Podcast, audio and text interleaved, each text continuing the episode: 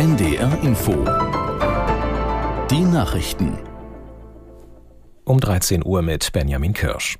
In Teilen Niedersachsens kämpfen Einsatzkräfte weiter gegen Hochwasser. In der Gemeinde Rinteln, rund 60 Kilometer westlich von Hannover, wurde eine tiefgelegene Straße überflutet. Die Bewohner mussten ihre Häuser verlassen. Aus Hannover Svenja Estner. Die Feuerwehr ist mit Pumpen vor Ort und stapelt Sandsäcke. Die rund 100 evakuierten Bewohner sind bei Freunden, Bekannten oder im Gebäude der Lebenshilfe untergekommen.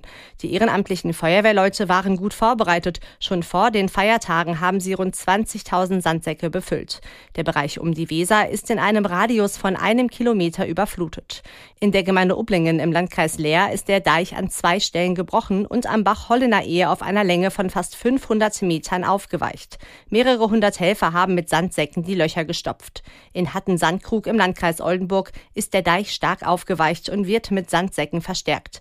Die Feuerwehr geht jedoch nicht davon aus, dass der Deich brechen könnte. Vorsorglich sind aber die Bewohner zweier Straßen evakuiert worden.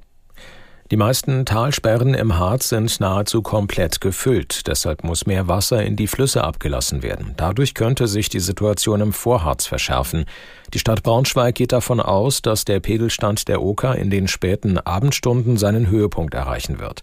Die Verwaltung rechnet aber damit, dass das Wasser nicht über die vorgesehenen Überflutungsflächen hinauskommt.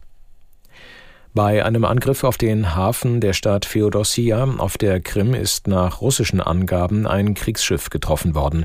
Ein Mensch wurde demnach getötet und vier weitere verletzt. Aus Köln Stefan Lag.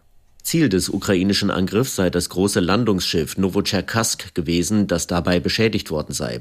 Es habe unter anderem einen Brand gegeben, der laut russischen Angaben mittlerweile gelöscht sei.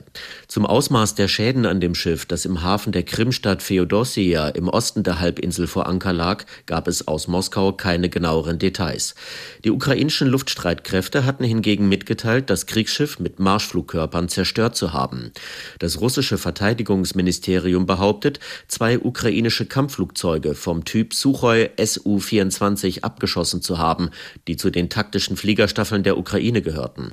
Für den Abschuss der Maschinen gibt es aus Kiew bislang keine Bestätigung. SPD-Fraktionschef Mützenich hat sich dagegen ausgesprochen, die Wehrpflicht wieder in Kraft zu setzen. Zum jetzigen Zeitpunkt müsse vor allem daran gearbeitet werden, die Bundeswehr attraktiver zu machen, sagte er dem Redaktionsnetzwerk Deutschland. Verteidigungsminister Pistorius hatte am Wochenende in einem Zeitungsinterview gesagt, dass er wegen des Personalmangels bei der Bundeswehr unterschiedliche Modelle einer Dienstpflicht prüfe. Die FDP wies diese Überlegungen zurück. Die Debatte über die Kanzlerkandidatur der Union ist aus Sicht des sächsischen Regierungschefs Kretschmer bereits zugunsten von CDU-Chef Merz gefallen. In den Zeitungen der Funke Mediengruppe verwies Kretschmer auf die Position von Merz als Vorsitzender der Partei und der Unionsfraktion im Bundestag. Der CDU-Politiker betonte, Merz werde nicht nur von ihm, sondern auch Bayerns Ministerpräsident Söder und dem CSU-Landesgruppenchef Dobrindt unterstützt.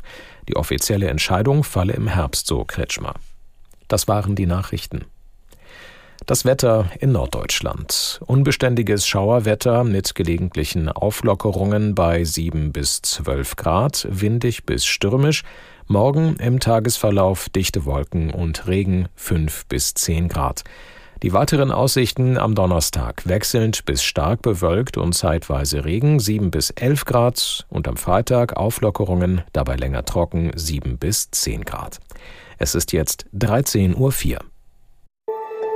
NDR Info, der Jahresrückblick. Momente, die bewegt haben. Januar. 2023 startet chaotisch. In der Silvesternacht kommt es in mehreren Städten zu schweren Ausschreitungen und Krawallen. Besonders eskaliert die Lage in Berlin. In Neukölln, Kreuzberg und anderen Teilen der Hauptstadt greifen Randalierer, Polizisten, Feuerwehrleute und Rettungskräfte mit Pyrotechnik an. Schüsse aus Schreckschusspistolen hallen durch die Nacht. Mehr als 1700 Mal rückt die Berliner Feuerwehr in dieser Nacht aus. Die Angriffe auf Einsatzkräfte, da waren wir eigentlich guter Hoffnung, dass wir auch aufgrund äh, unserer